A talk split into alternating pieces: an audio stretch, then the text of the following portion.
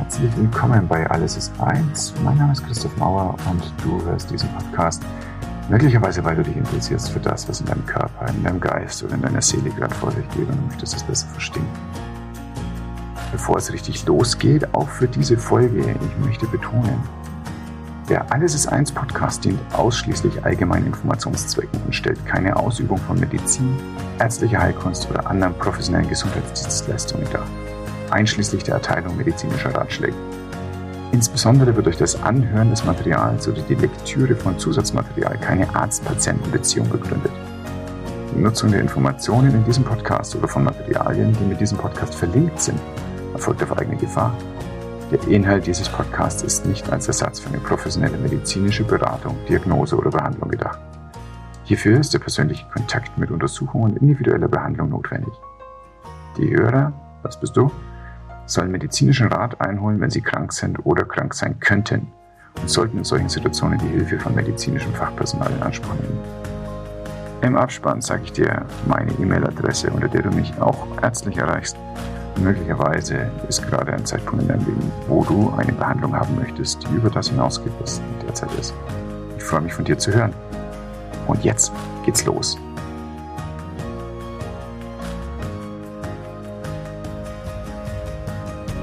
Dich erwartet diesmal eine besonders schöne Folge. Ich war zu Gast im Ernährungspodcast Extra Portion von Ulla und Simone. Und sie haben so schlaue Fragen gestellt, dass wirklich schöne Antworten rauskamen. Und als wir fertig waren mit Aufnehmen, bat ich sie, dass ich es auch in meinem Podcast veröffentlichen darf. Das heißt, was du gleich hörst, sind die beiden sie interviewen.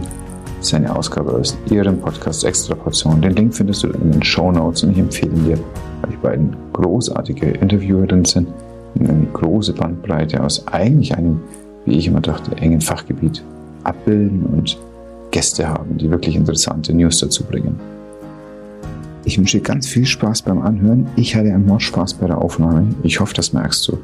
Und genieß die Zeit.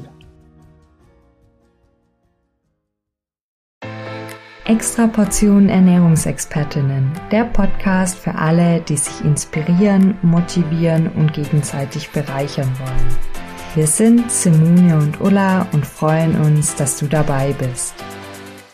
Verbinde dich mit der Weisheit deines Körpers, um zu Entscheidungen zu kommen, die für dich stimmen. Das sagt unser heutiger ganz besonderer Gast. Mit ihm geht es immer tief. Tief in Gesprächen, tief im Wissen und heute insbesondere tief in unser Unbewusstes. Er ist Arzt, arbeitete in der Intensivmedizin und als Notarzt. Doch ihn möchtest du nicht nur in Notfällen bei dir haben, denn er verbindet Intelligenz mit einem großen Herzen. Er führt uns heute in die Macht der Hypnotherapie ein. Was Hypnose in der Therapie leisten kann und wie sie uns ErnährungsexpertInnen unterstützen kann. Herzlich willkommen, Dr. Christoph Mauer. Dankeschön. Äh, was für eine wundervolle Einleitung. Ich hätte es nicht besser sagen können. Ich freue mich bei euch zu sein. Christoph, wir möchten dich zunächst noch näher kennenlernen und dazu haben wir sechs Sätze vorbereitet. Ich lese den Anfang vor und du darfst sie beenden, ganz spontan, was dir einfällt. Morgens um 6 Uhr. Bin ich fit. Bei mir darf es gerne eine extra Portion an. Brokkoli. Also mein absolutes Lieblingsgemüse, Brokkoli. Das letzte Seminar, das ich besucht habe, war letzte Woche zur ähm, imaginierter Familienaufstellung bei Faruk von der Baumakademie. Das letzte Buch, das ich gelesen habe, heißt Das Universum und wir, glaube ich, von Harald Lesch. Mein Wohlfühlort ist Garten. Gestern den ganzen Nachmittag im Garten verbracht und äh, große Aufgabe von Kompost auf Beet die Erde gebracht. Äh, meine Lieblingstätigkeit im Garten.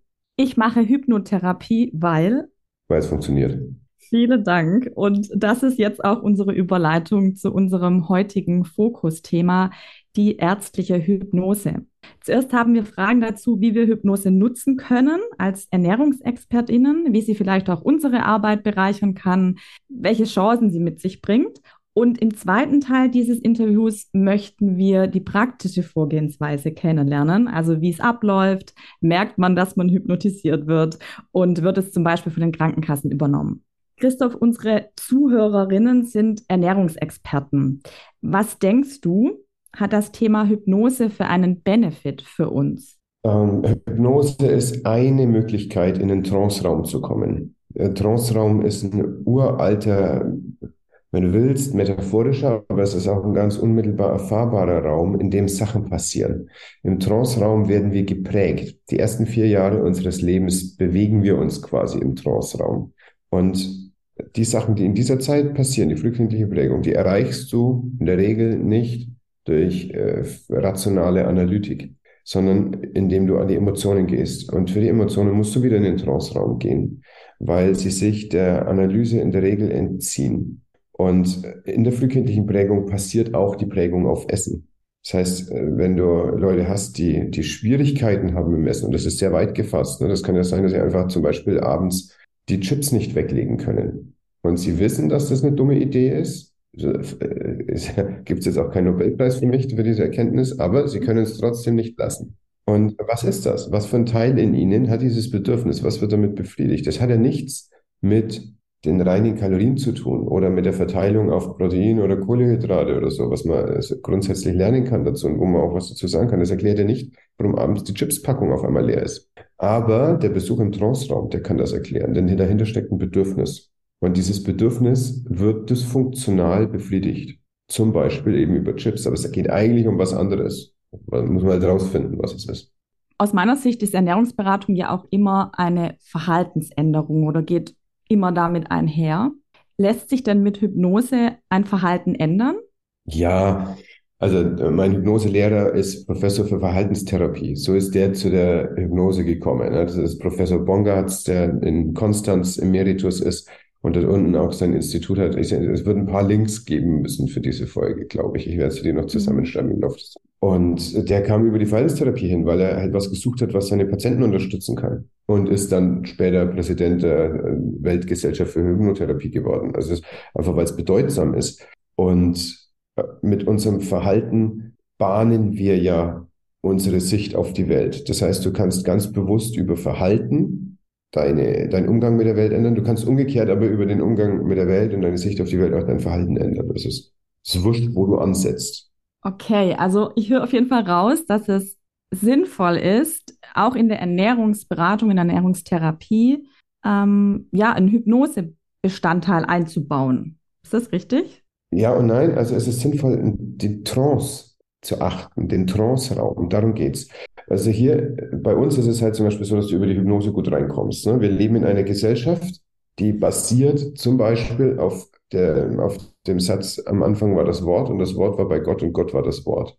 Ob du jetzt eine Konfession hast oder nicht, aber du bist in einer Gesellschaft aufgewachsen, die davon ausgeht, dass man über das Wort an spirituelle Inhalte kommt. Wenn du woanders aufwächst, dann kann es sein, du, du lebst jetzt gerade in äh, New York, äh, da gibt es äh, Berge, in die die jungen Indianer geschickt wurden für die Initiationsrituale. Die haben vier Tage lang nichts gegessen, haben halluziniert, dann haben sie ein Krafttier gesehen, und dann sind sie wieder zurückgekommen, waren erwachsen.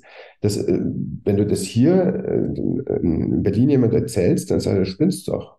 Ganz anders wieder äh, auf anderen Seiten der Ecke, also der, der Erde. Es gibt einfach ganz viele verschiedene Zugangswege in den Trance-Raum.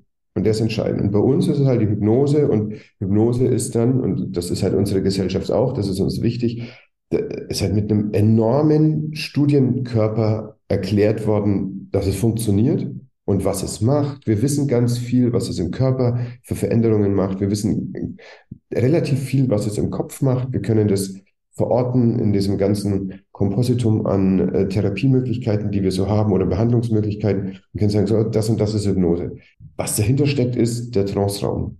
Und in den kannst du kommen. In den kommst du auch übrigens ohne, äh, ohne Hypnose grundsätzlich rein. Ne? Da musst du jetzt nicht ähm, irgendwie auf der Therapeutenliste äh, stehen, um den Trance-Raum nutzen zu können, sondern der steht dir zur Verfügung. Du hast den wahrscheinlich heute auch schon mehrfach betreten und ich weiß nicht, ob es dir bewusst ist, aber immer wenn du mit einer Tasse Tee aus dem Fenster guckst und nach fünf Minuten nicht weißt, über was du genau nachgedacht hast, dann warst du im Trance-Raum.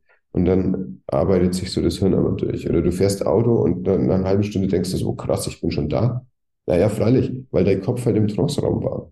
Und äh, das heißt, dass du dabei aber noch in der Lage bist, Auto zu fahren. Und genauso sieht, äh, sieht auch eine Therapiesitzung aus. Also es ist nicht so, dass die Leute da in tiefen Koma liegen und ich kann denen die Geschichte vom Pferd erzählen und dann wachen sie auf und essen nie wieder Chips, sondern das ist ein total dialogbasierter Zugang, in dem, und es ist ein robuster Zustand.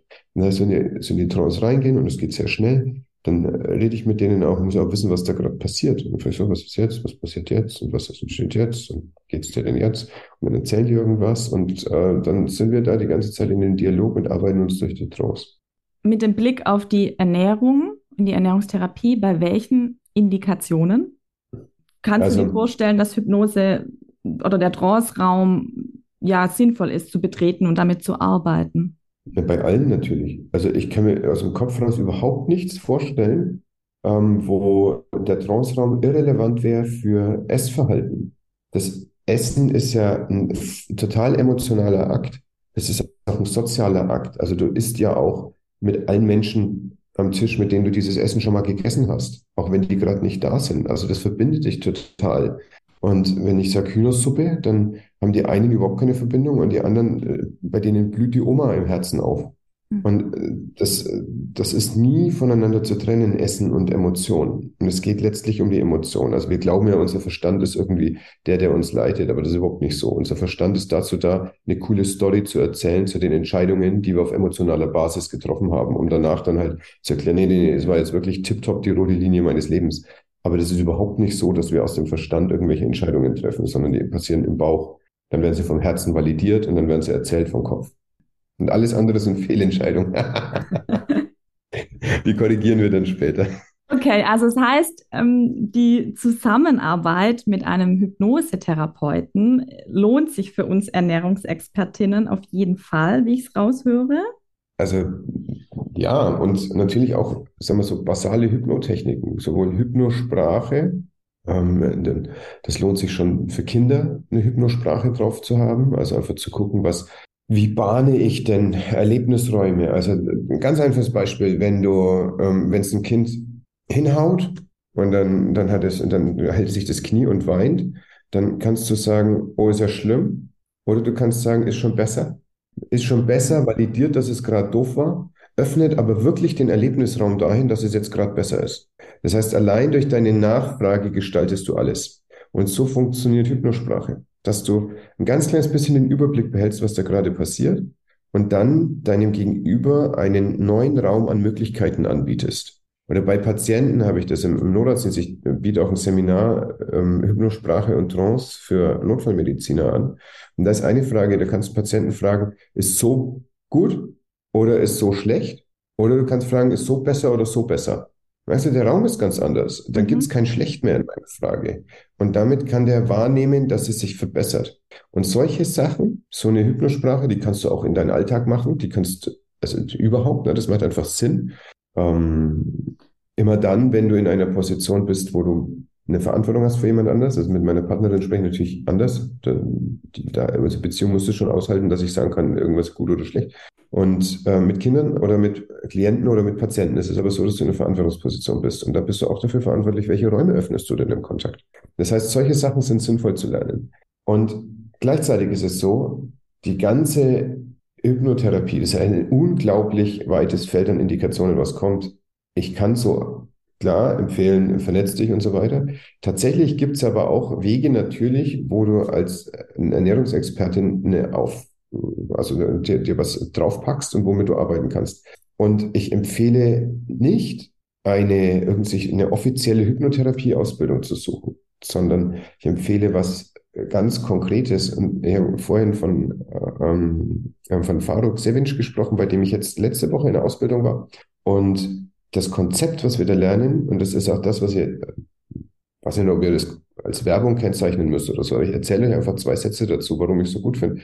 Das heißt M-Trace. Es wurde von Dirk Eilert entwickelt und es gibt inzwischen über ganz Deutschland mehrere Lehrtrainer, die, die so ihre eigenen Akademien haben und ich bin sehr verbunden mit Mike Baum, der hat die Baumakademie gemacht und Farok ist so sein Head Coach und das M-Tracing geht auch wieder um Emotion und dann Trace, also eine, eine Spur der Emotion finden und schon der, der basale Prozess, also der Grundprozess, ist extrem wirkmächtig und was danach kommt auch. Und das Gute ist, da muss man sich nicht mit so Aspekten wie dem Heilpraktikergesetz oder Heilaspekten auseinandersetzen, was ja immer wieder mal eine Schwierigkeit auch sein kann für die paramedizinischen Berufe, dass du dann so das Bedürfnis hast, zum Beispiel eine Diagnose zu haben und dann irgendwie zu sagen, ja, und jetzt haben wir hier eine Diagnose, über die können wir sprechen und so, sondern es geht mit extrem wirkmächtigen Techniken in diesen Trance-Raum und dann ein ganz strukturelles Abarbeiten.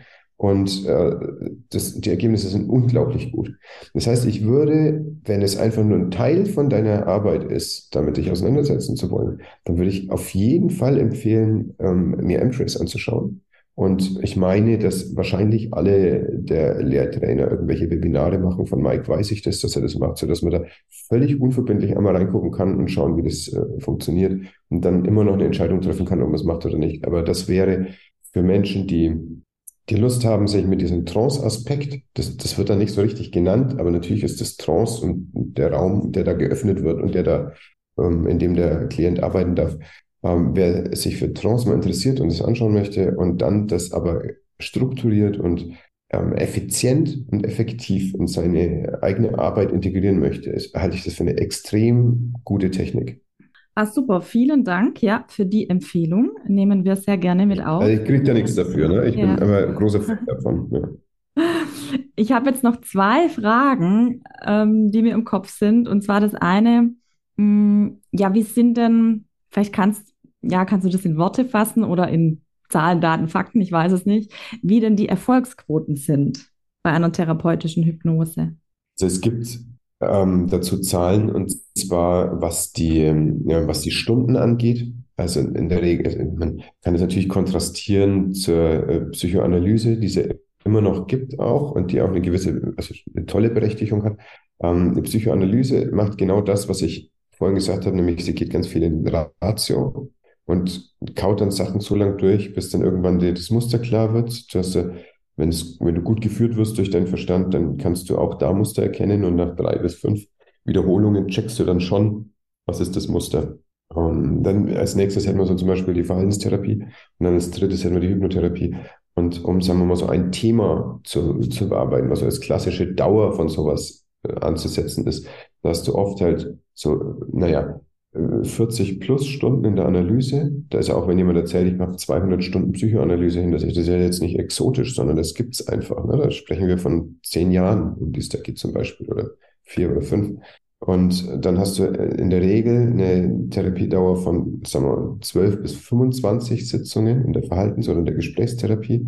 Und in der Hypnotherapie hast du oft innerhalb von drei bis fünf Sitzungen geklärt, um was es geht. Mhm. Und dann muss er immer gucken, also die, die Erfolgsquote, ne, das kommt arg darauf an, ob die Leute wirklich was ändern wollen oder ob sie jetzt halt einfach gerade mal kommen und, und wissen, da ist irgendwas. Manche Leute möchten, dass ihr Leben sich ändert, aber ihr Leben soll sich dabei bitteschön nicht ändern. Dann wird es schwierig. Ne? Und das merkst du dann auch. Halt. Dann, äh, das muss ja einfach geklärt werden vorher, dass auch was passieren kann, dass du wirklich danach dich anders verhalten kannst. Und dann, dann müssen die Leute auch halt aufgefangen werden. Sonst, sonst ist es doof, sonst gehen die wieder zurück. Wie so ein, weißt du, wie die Resozialisierung im Gefängnis. Ne? danach kommst du, also im Gefängnis machst du alles ganz gut und dann kommst du wieder raus in deine alte Bande ne? und dann, äh, dann machst du wieder deine alten Gewohnheiten. So ist in dem, dem Biotop äh, therapeutischer Raum kann man vielleicht ganz viel erreichen und dann geht man wieder zurück in sein soziales Umfeld und dann äh, kommt man wieder in die alten Umgebungen. Also die Integration ist extrem bedeutsam. Okay, also wenn ich es jetzt richtig verstanden habe, ist es so, oder ich stelle mir das jetzt so vor, dass die Hypnosetherapie verschiedene Bausteine beinhaltet, wie zum Beispiel diese hypnotische Sprache, die du vorher gesagt hast, und zum Beispiel die Integration und so weiter. Genau, vielleicht wird uns da Ulla ähm, gleich noch mal ein bisschen, ein bisschen näher ähm, dazu befragen, wie denn das jetzt ganz klassisch abläuft. Das würde uns jetzt noch interessieren, ähm, wie du denn so vorgehst. Aber vielleicht hast du jetzt an der Stelle noch, bevor ich an Ulla übergebe, ähm, vielleicht noch einen zweiten Tipp. Du hast diese Hypnosprache ähm, genannt, die wir auch in der Ernährungstherapie anwenden könnten. Ähm, Gibt es noch einen zweiten Tipp äh, den, aus dem Hypnosebereich, den du uns mitgeben kannst, ganz praktisch? Also die, die Betonung der Körperempfindung würde ich so sehen. Also wenn du mit Leuten sprichst und fragst, wie fühlt sich das denn an? Möglicherweise habt ihr diese Frage ab und zu. Ne? Dass er, und was spürst du dabei oder so? Ganz viele Leute haben etwas, das nennen wir Alexithymie. Das ist bei Männern noch verbreiteter als bei Frauen. Das ist die Gefühlsblindheit. Die können einfach Sachen nicht benennen. So, wie fühlst du dich? Was denn passt schon? Wir sind auch relativ stumpf, so. Und dann gibt's dieses Mantra, das in den letzten Jahren irgendwie durchgeseucht ist, so, nee, alles gut. Alles gut. Weiß genau, wenn einer oft alles gut sagt, weiß ich gar nichts ist gut.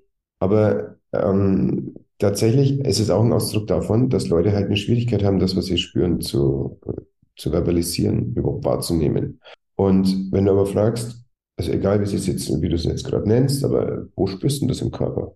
Über die Beschreibung von der Körperempfindung kommst du näher ran. Emotionen sind ja verkörperte Erfahrungen. Das heißt, wir erleben irgendwas und unser Körper reagiert irgendwie und danach sagen wir so, okay, ah, so fühlt sich Angst an.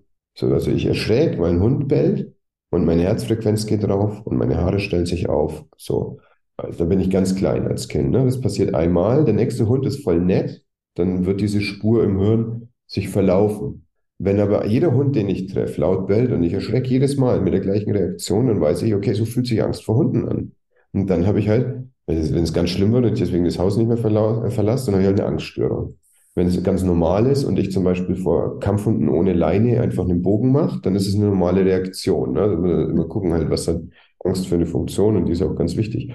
Also da würde es uns schützen. Aber immer ist es so, dass aus einer Erfahrung eine Verkörperung entsteht und weißt du, wenn du, wenn du zum Beispiel dann, keine Ahnung, guckst ein Kind an, hast eine ganz andere Emotion, als wenn ein Hund dich anbellt. Einfach, weil dein Körper anders reagiert. Und das ist dann, wie wir diese Emotion empfinden und dann benennen wir die. Und das eine ist Angst, das andere ist Liebe. Und dann kannst du halt gucken, ähm, was, äh, wie, wie fragst du danach, was passiert denn da? Und kannst du und, und was passiert? Und wenn jemand anfängt mit dem Satz, ja, ich fühle mich wie, dann war schon, jetzt kommt irgendwie ein rationalisierter Blödsinn. Dann kannst du dann nachfragen, was spürst du im Körper? Und dieses immer wieder auf den Körper, das ist ein guter Weg, um dahin zu kommen, was eigentlich Phase ist. Und nicht, was macht mein Verstand raus? Ich, ich fühle mich wie ein, dann kommt eine Rationalisierung. Aber wenn du sagst, äh, boah, das ist im Bauch und da knüllt sich alles zusammen, okay, now we're talking. Was knüllt denn da? Ja, das fühlt sich an wie ein, äh, ein, ein, dicker schwarzer Klumpen. Und was macht denn der Klumpen? Weil du merkst, es geht schon wieder in die Rationalisierung. Bei der Klumpen, und der Klumpen, der brennt. Wo brennt der denn? Und erinnerst du dich dran, wann du das erste Mal dieses Gefühl von einem brennenden Klumpen im Bauch hattest? Und dann kommen wir in den Bereich der frühkindlichen Prägung, weil die erste Erinnerung, weil irgendwie so ein Gefühl, die ist irgendwann in den ersten sieben Jahren wenn du noch nicht da bist, sondern du sagst, ja, ja, mit 19 habe ich das erste Mal, so, ja, deine Mutter. Also, äh, wann war es denn wirklich, ja? Das war dann irgendwann in den ersten, sagen wir mal, in den ersten zwölf Jahren, ja, aber wahrscheinlich in den ersten sieben Jahren. Und dann weißt du, okay, und hier ist das gesetzt worden. Und hier ist das Gefühl von Alleinsein abends gesetzt worden. Hier ist das Gefühl von nicht gesehen werden gesetzt worden. Hier ist das Gefühl von nicht anerkennen gesetzt worden. Und jetzt sitzt er abends da und schiebt sich eine Packung Eis ins Gesicht. Warum? Weil es sich gut anfühlt. Und warum hat er das Bedürfnis, dass es sich gut anfühlt? Weil er es kennt, dass er abends alleine ist. Also arbeiten wir an dem, wie fühlt sich das an, abends alleine zu sein. Das war ganz, ganz Force äh, äh, Entry, ne? In, in, wie könnte man das arbeiten? Ne? Das heißt jetzt nicht, dass jeder allein ist und deswegen abends Eis ist, aber wahrscheinlich kennen das manche Menschen. Das Ich sage auch nicht, dass Eis abends gut oder schlecht ist. Das ist völlig irrelevant, wie ich das bewerte. Ja? Also natürlich gibt es Situationen, wo Eis abends total gut ist und wo das zum Beispiel Ausdruck von Zweisamkeit ist. Das, das ist nicht nur, weil irgendwas ist, ist es gut oder schlecht, sondern es ist halt einfach erstmal. Und dann guck mal, was macht's halt mit dir. Ne? Wie bei Angst ist ja auch nicht gut oder schlecht sondern es ist einfach da, es ist total notwendig, dass wir Angst haben. Die Vorfahren von uns, die keine Angst hatten, die sind nicht bis zur Geschlechtsreife gekommen, ist ja alles ausgestorben. Deswegen ist Angst in uns so drinnen. Das ist ganz notwendig, dass wir Angst haben, sonst gehen wir kaputt. Ist aber nicht notwendig, dass wir wegen Angst nicht mehr vor die Haustür gehen. Da gehen wir auch kaputt, ne? haben so irgendwas dazwischen. Und bei Essen ist es ähnlich wie bei Angst. Wir können nicht einfach sagen, da ist halt nichts. Ist ja Blödsinn. Ne? Ähm, genauso, ähm, aber wenn du die ganze Zeit nur isst, ne, dann, dann passt es auch wieder nicht. Und deswegen äh, muss halt irgendwas tariert werden. Und der dysfunktionale Aspekt muss gefunden werden. Was macht er denn damit, wofür Essen nicht da ist? Christoph, wenn ich mich jetzt für eine ärztliche Hypnose interessiere und dich anrufe in deiner Praxis, dann habe ich wahrscheinlich ganz viele Fragen. Erstmal, wie gehst du da vor? Das erste ist immer so ein kurzes Gespräch, wo ich einmal, also auch am Telefon, wo ich einmal reinhöre, was geht's denn eigentlich? Das kann ja auch sein, dass du dass jemand zum Beispiel eher in stationäre Betreuung gehört oder dass ich sage, das ist ein Thema, das, das interessiert mich nicht, das kann ich auch nicht, aber ich kenne jemanden, der kann das gut, weil es ihn total interessiert, dann würde ich verweisen. Und ähm, in der Regel ist das alles nach kurzer Zeit geklärt und dann ist viel wichtiger, sich einmal ausführlich zu treffen. Und diese erste Sitzung ist in zwei Stunden und da habe ich enorm viele Fragen zum Körperlichen, ähm, zu den Medikamenten, die man nimmt. Wie, wie, auch, wie ist der? Was ist der? Das ist mir auch schon in dem ersten Gespräch total wichtig.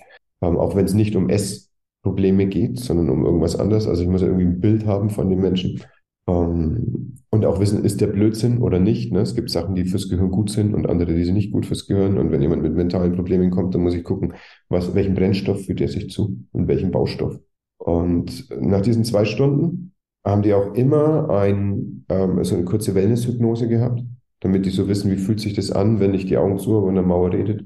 Und äh, die kommen in der Regel mit einer Not. Das heißt, die Wellness-Hypnose hat auch immer für mich einen ähm, einen edukativen Aspekt. Das heißt, ich bringe denen irgendwas bei, das halt auch für diesen einen Menschen passt, genau, ähm, was dem Stress rausnimmt. Was weiß ich, jemand kann abends nicht einschlafen, dann mache ich irgendwas, wo es um dieses Einschlafen geht, dass er was nimmt, was er aus dieser ersten Sitzung, egal ob wir später miteinander arbeiten oder nicht, ähm, was er dann mithaben kann.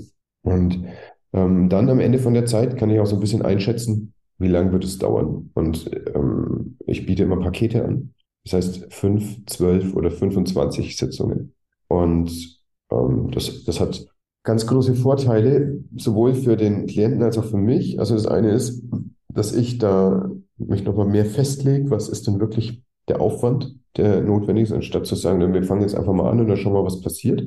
Aber es ist auch für den äh, Patienten so, dass der dadurch ein, ähm, ein anderes Commitment hat, als wenn er sich von Sitzung zu Sitzung hangelt, sondern er sagt, okay, das, das ist jetzt was, wo ich wirklich was investiere und dann habe ich auch das Ziel, dass es besser wird. Und das ist ähnlich wie, wie ein Essen, was du einfach hingestellt bekommst oder ein Essen, was du bezahlst und dir mit, deiner, mit deinem Schweiß gearbeitet hast dafür. Dann ähm, hat es eine andere, eine andere Ernsthaftigkeit im Genuss. Und dann kommt dazu, dass gerade wenn man in so emotionale Themen geht, und das ist, ist mir extrem bedeutsam, es geht nur über Emotionen, was ich mache in der Arbeit, dann wird es manchmal halt auch blöd. Und oft ist es so nach drei, vier Sitzungen, dass dann so die so innere Kritiker kommen und Schwellenhüter. Und wenn du auf die zu sehr hörst, dann brichst du an der Stelle die Therapie ab. Und was passiert? Der Patient äh, läuft raus und sagt, das hat mir nicht geholfen. Was blöd ist, weil es hätte ihm helfen können. Aber das sagt er auch anderen. Das will ich also vermeiden. Und es fühlt sich für mich doof an, wenn wir an einer Stelle sind, wo ich denke so, na, jetzt wird's interessant. Und sagte, ah nee, ist doch nichts für mich, Hypnose, ja? will ich doch nicht mehr.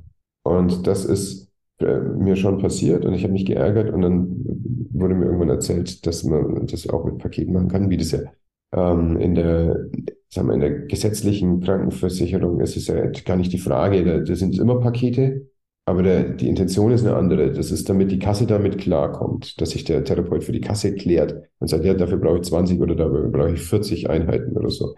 Hier ist es eben, dass der, der Klient oder Patient sich klar machen kann, was ist er bereit zu investieren. Das ist, eine, das ist in der privaten Medizin, das ist ein Unterschied zu der gesetzlichen Medizin. Also übernehmen oder bezuschussen gesetzliche Krankenkassen die Kosten für eine ärztliche Hypnose? Ja, gibt's. Also es gibt ja auch Kollegen, die einen Kassensitz haben. Ich halte das, ähm, das Kassensystem für mich für nicht so geeignet. Deswegen habe ich überhaupt gar keine Bestrebungen auf irgendeinen Kassensitz in irgendeinem Aspekt meines Lebens. Und ich habe eine reine privatärztliche Praxis und da muss man gucken. Es gibt sowas wie eine Härtefallregelung, wenn man also schon bei mehreren Therapeuten nachgefragt hat, ähm, ob es irgendwie eine Therapieliste gibt oder so eine Warteliste und es wird alles abgelehnt und das gibt es in manchen Gegenden in Deutschland. Dann gibt es auch gesetzliche Kassen, die sagen, ah ja, dann sucht dir halt jemand anders und wir zahlen das auch. Habe ich noch nicht erlebt. Ne? die, die haben ja immer furchtbare Not und, äh, und dann ist es so, dass irgendein Sachbearbeiter über irgendwas entscheidet, wovon er also sachlich und fachlich überhaupt keine Ahnung hat. Und da kommt natürlich ein Nein raus. Das ist schade. Auf der anderen Seite, ähm, als ich eine Therapie gemacht habe vor ein paar Jahren, habe ich die auch selber bezahlt. Und deswegen weiß ich, dass es einen Unterschied macht in der Intention, wenn du dich selber um dich kümmerst. Und auch jetzt, also wenn ich, äh, ich coachen lasse, zahle ich dafür Geld. Wenn ich zum Trainer gehe, zahle ich dafür Geld. Eine, jetzt aus dem Grund beim Physiotherapeuten, natürlich zahle ich dafür Geld. Ich will mir den auch aussuchen und ich will dahin gehen mit der Intention, dass das jetzt besser wird. Und das klappt für mich viel besser, wenn ich das selber zahle. Ich habe mal gelesen, dass manche Menschen besser als andere in einen hypnotischen Zustand sich bringen können oder wahrscheinlich ähm, ist es Wording eher in die Trance bringen lassen. Stimmt das? Ja, also es ist so, dass es ganz viele Studien gibt zur sogenannten Suggestibilität und wie leicht kann jemand da reingehen und das, das siehst du zum Beispiel, wenn du mit Leuten über irgendwas sprichst. Also es, es gibt keine random Kommunikation über Zitronen, aber angenommen, du würdest mit einer Gruppe Leute über Zitronen sprechen, dann siehst du, dass irgendwie halt ein paar von denen sofort halt äh, Speichelfluss haben und andere äh, macht es gar nicht so viel aus. Ne? Und die sitzen dann weiterhin total seriös da. Und da siehst du, okay, denen kann man einfach durch Worte, durch einfache Worte halt eine Körperempfindung machen. Und das ist ein Hinweis auf eine ausgeprägte Suggestibilität. Und genau das Gleiche gilt natürlich auch für hypnotisches Herangehen an, an also aus, aus seriösen Gründen. Gibt es Menschen, die sich gar nicht in Trance bringen lassen? Es gibt so eine extrem selten. Also gar nicht, habe ich überhaupt noch nicht erlebt. Und ich habe meinen Trance-Lehrer mal gefragt, weil ich dieselbe Frage hatte. Und er hat gesagt, er hat zwei Patienten erlebt in den letzten 40 Jahren. Und das eine war ein, ein Asperger-Autist, der einfach also ganz wenig innere Repräsentation hatte. Da hat es nicht funktioniert. Und das andere war ein Informatiker, der auch glaubhaft versichert hat, er, er sieht die Welt nur binär. Also er hat keine Bilder, er nimmt die Welt binär wahr. Das ist natürlich interessant. Und wenn du keine Bilder hast, dann wird es halt schwierig, bildhaft zu arbeiten. Aber das ist auch nicht schlimm, ja? für die gibt es ja auch andere Angebote. Also das, das macht einen, ob man jetzt eine Hypnosefähigkeit hat oder nicht, das macht einen nicht zum guten oder schlechten Menschen. Der Trance-Zustand ist in der Regel erreichbar. Das ist die Frage nur, muss ich so fancy Shit hinbekommen, dass zum Beispiel so eine Elevationsshow geht, also dass zum Beispiel die Hand hochgeht. Ne? Manche wollen das gerne, damit sie überzeugt sind, dass Hypnose funktioniert. Ähm, und es klappt natürlich auch. Ne? Und dann sitzt man da und dann kann man die Hand anschauen und dann fliegt die und hat kein Gewicht mehr. Was passiert denn da gerade? Und für Leute, die sehr skeptisch sind, ist das zum Beispiel eine sehr gute Sache, weil wenn deine Hand fliegen kann, dann können auch deine Angewohnheiten sich verändern. Über den Körper kann man da ganz viel Überzeugungsarbeit leisten. In der Regel nicht. Ne? Meine Induktionen sind völlig äh, belanglos. Wir atmen tief ein und wieder aus und dann, dann sind wir schon in dem Trance-Raum. Und wenn man das zwei, dreimal gemacht hat, dann geht es immer besser. Ist ja ein ganz komplexes Thema, aber kannst du vielleicht kurz in zwei, drei Sätzen beschreiben, was da im Körper passiert bei der ärztlichen Hypnose oder in der Trance? Ja, bei jeder äh, Trance ist es so, dass das, äh, ähm, es gibt also verschiedene ähm, übergeordnete Netzwerke im Gehirn, die so zusammenarbeiten ähm, und in verschiedenen Phasen des Bewusstseins und des Tages sind verschiedene Supernetzwerke, die also wo dann an verschiedenen Stellen das aufleuchtet. Und wenn diese Kombination ist, dann weißt du, dieser Mensch ist jetzt in dem und dem Modus, der arbeitet zum Beispiel konzentriert oder ist gerade ähm, äh, liebevoll verbunden mit irgendjemandem. Und dann gibt es einen, das ist so das Default Mode Network. Da, das ist, also der Default Mode ist halt, in, in den fallen wir zurück, wenn gerade nichts ansteht. Und der Default Mode Network ist ganz stark, ähm, und da, also in dem sind ganz stark unsere Prägungen aktiv so sind wir halt. Also so, so sehen wir die Welt. Und wenn ich zurückfalle auf so ein, eine belanglose graue Sicht und dann sitze ich so da und gucke mir die Welt an, dann ist sie belanglos und grau. Dann kriege ich irgendwas Spannendes zu arbeiten, dann wird sie wieder bunt. Aber dann ist wieder nichts zu tun. Naja, geht. Das hängt damit zusammen, dass wir irgendwann in unserem Leben gelernt haben, dass diese Welt eigentlich gar nicht so spannend ist, dass wir aber zum Beispiel ähm, wertvoll sind, wenn wir hart arbeiten. Das heißt, dann würde unser Default Mode ein langweiliger sein. Es kann auch sein, dass unser Default Mode einer ist, der sehr kritisch ist, dass du zum Beispiel, na, also zum Beispiel, du gehst nach Schloss Schwanstein, ja, Schloss Neuschwanstein. Ein riesengeiles Gebäude. Du kannst entweder vorstellen, sagen so, oh, wie, wie majestätisch, oder du kannst sagen, na, es muss auch erstmal geheizt werden. Das ist der Default Mode. Also, was ist deine Sicht auf die Welt, wenn du gerade nichts zu tun hast? Oder die ganzen Fenster, wer, wer denn die ganzen Fenster putzt? So, das schon, also, dass da eine Prägung entsteht, wie man was wahrnimmt. Das ist eigentlich ein sehr, sehr, sehr schönes Beispiel. Genau, du kannst davor stehen und Ehrfurcht spüren, du kannst davor stehen und Stress wegen den Heizkosten haben oder wegen der Arbeit. Und äh, so kann man die ganze Welt sehen. Das ist nicht die ganze Welt ist Neuschwanstein, aber die ganze Welt hat so einen Default-Mode, in dem du zurückfällst. Und Hypnose und ein paar andere Sachen auch schaffen das, dass der Default-Mode erschüttert wird für eine bestimmte Zeit. Und dann kannst du da arbeiten. Was wäre zum Beispiel, wenn du in Hypnose innen reingehst nach Neuschwanstein und dann gar nicht mehr drüber nachdenkst, wie das geheizt wird? Sondern auf einmal die Aussicht siehst, auf einmal den, den Damast und Prunk hinter dir spürst. Was wäre, wenn du die Größe der Räume wahrnimmst und nicht die Heizkosten? Die Freiheit, die entsteht, wenn du nach oben guckst und hast über dir ein Trompe So, das ist also die Möglichkeit, ähm, in eine, in eine Trance hineinzugehen, einfach den Default-Mode auszumachen und das, was ist, aus einem ganz anderen Blickwinkel zu sehen. Und das verändert was. Hast du uns Abschließend noch ein Tipp oder eine kleine Übung, die wir vielleicht im Alltag mit einbauen können, gerade um ähm, solche Gedanken zu fördern? Was meinst du mit Gedanken? Also ein, oder eher so in das Positive oder in die Trance zu gehen. Also du hast vorher das schöne Beispiel ähm, am Fenster mit einer Tasse Tee, man blickt so in die Weite und ähm, da ist man eigentlich schon in, in Trance. Ich muss ehrlich gestehen, bei mir sehe ich dann immer, oh, da ist ein Auto oder ähm, fliegt ein Vogel. Behaupte ich jetzt nicht, dass ich in Trance bin, aber hast du da noch ein Beispiel, wie wir da einfach, ja, uns vielleicht tagtäglich so ein bisschen da in die Trance bringen können. Ja, jetzt verstehe ich deine Frage. Also, also wenn wir bei dem Tee bleiben wollen, dann würde ich nicht einfach nur die Teetasse in die Hand nehmen und aus dem Fenster schauen, sondern würde ich zum Beispiel ganz bewusst die Wärme spüren des Tons oder des Porzellans in deiner Hand. Dann würde ich einatmen und die Wärme an deiner Nase spüren und den Duft von den Kräutern. Dann würde ich als nächstes vielleicht spüren, wie meine Füße fest am Boden stehen. Und dann würde ich spüren, wie mein Atem, mit dem ich gerade das alles aufgenommen habe, meine Bauchdecke hebt und wie ganz von allein der Atem wieder rausgeht. Das hat sowas von einer gewissen Achtsamkeit. Vor allem aber hat es eine ähm, Fokussierung ähm, ohne Intention auf das, was ist. Das heißt, du lässt einfach mal den Körper wahrnehmen. Und wenn wir den Körper wahrnehmen, dann kann so ein Raum entstehen, in dem wir auch wahrnehmen, wie wir uns fühlen in dem Körper. Dann kann zum Beispiel sein, dass diese Unruhe, die ich spüre, vielleicht ähm, daher kommt, dass ich den ganzen Tag noch nicht auf mich acht gegeben habe. Dann können Bedürfnisse klarer werden. Dann kann auch sein, dass ich als Ergebnis, äh, dass ich zu meiner Partnerin gehe, sage, oh, ich fände es total gut, wenn du mir mal gerade den Arm nimmst. Das merke ich aber nicht, wenn ich den Kaffee mir oder den Tee mir einfach ins Gesicht stelle, damit halt ein bisschen Wasser wieder im Körper ist, weil ich weiß, dass man äh, rehydrieren muss, weil man dehydrieren kann. Sondern das passiert dann, wenn ich wahrnehmen, was geschieht. Und dieses, nennen wir es mal oft, also so hm, eine nicht bewertende Rezeption der Welt. Also einfach schauen, was ist und es auch so sein lassen und gucken, was es mit mir macht.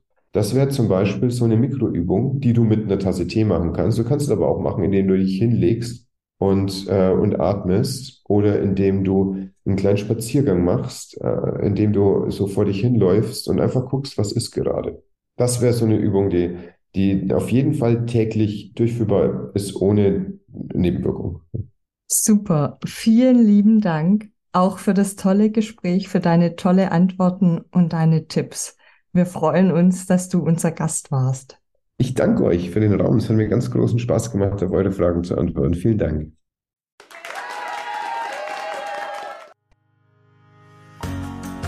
Na, krass, oder? Was für schlaue Fragen, was für nette Leute. Ich bin Ola und Simone sehr dankbar für das Interview und dass ich es mit euch teilen darf, hier in Alles ist eins.